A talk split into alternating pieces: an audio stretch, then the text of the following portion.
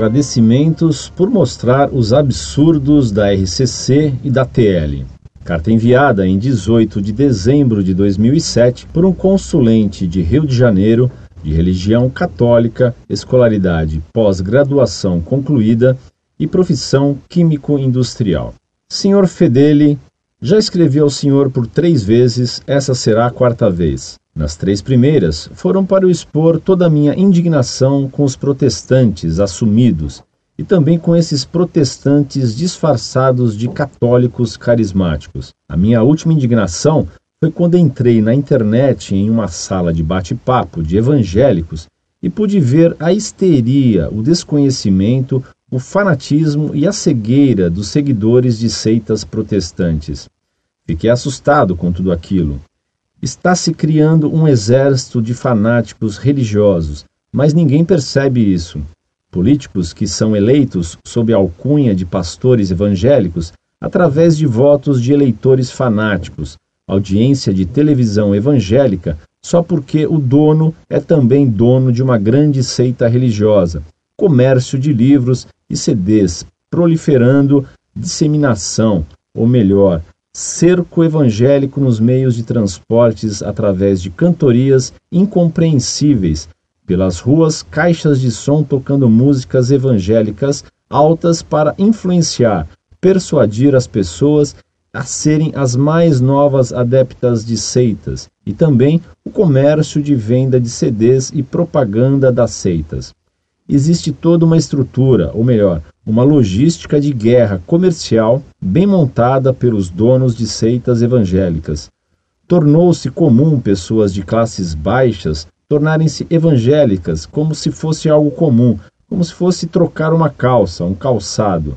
Banalizaram a religião, banalizaram Jesus Cristo e tentam massacrar a imagem de Nossa Mãe Maria. Por último, tinha uma pessoa que estava com o apelido de Católica Busca Palavra, ou algo parecido, não me lembro muito bem. Então perguntei a ela: Você sendo católica, como pode buscar a palavra de Deus em um meio que ninguém compreende a verdadeira razão, motivo e vinda do Filho de Deus? Justamente em um meio onde se foi concebido por pessoas anárquicas, rebeldes e que queriam somente diferenciar-se e querer o poder. Lutero, Calvino, etc. Religiões criadas por pessoas comuns e pecadoras, um meio cuja doutrina, entre uma delas, é a desculpa de atacar a Santíssima Nossa Senhora somente para se diferenciar da doutrina católica. Desculpa, ou você é uma protestante disfarçada ou uma católica carismática. A resposta que obtive foi que era uma católica de Jesus, pois não frequentava a igreja, tinha simpatia pela canção nova e renegava o papel do padre. E para finalizar os absurdos que ouvi, ela me disse que fazia parte de um grupo de oração e que todos desse grupo oravam na língua dos anjos. Ainda quis me ridicularizar por eu ter dito que ela não sabia do que estava falando.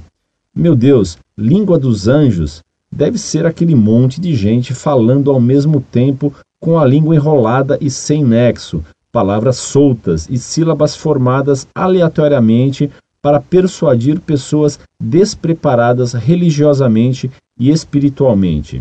Senhor Fedeli, quero muitíssimo lhe agradecer pelo bem que me fez, em que pude entender melhor a doutrina de minha Santa Igreja Católica, abrir os olhos pelos absurdos que estão sendo cometidos no Brasil pelos bispos carismáticos e da teologia da libertação.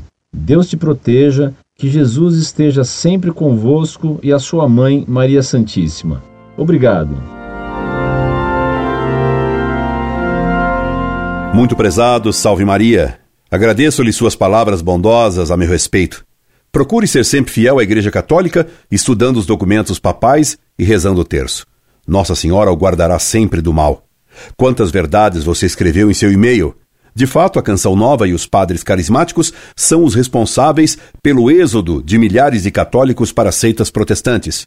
As cerimônias carismáticas, como as da Canção Nova ou do padre Marcelo Rossi, e êmulos dele, são, na realidade, cursinhos preparatórios para o ingresso em seitas heréticas.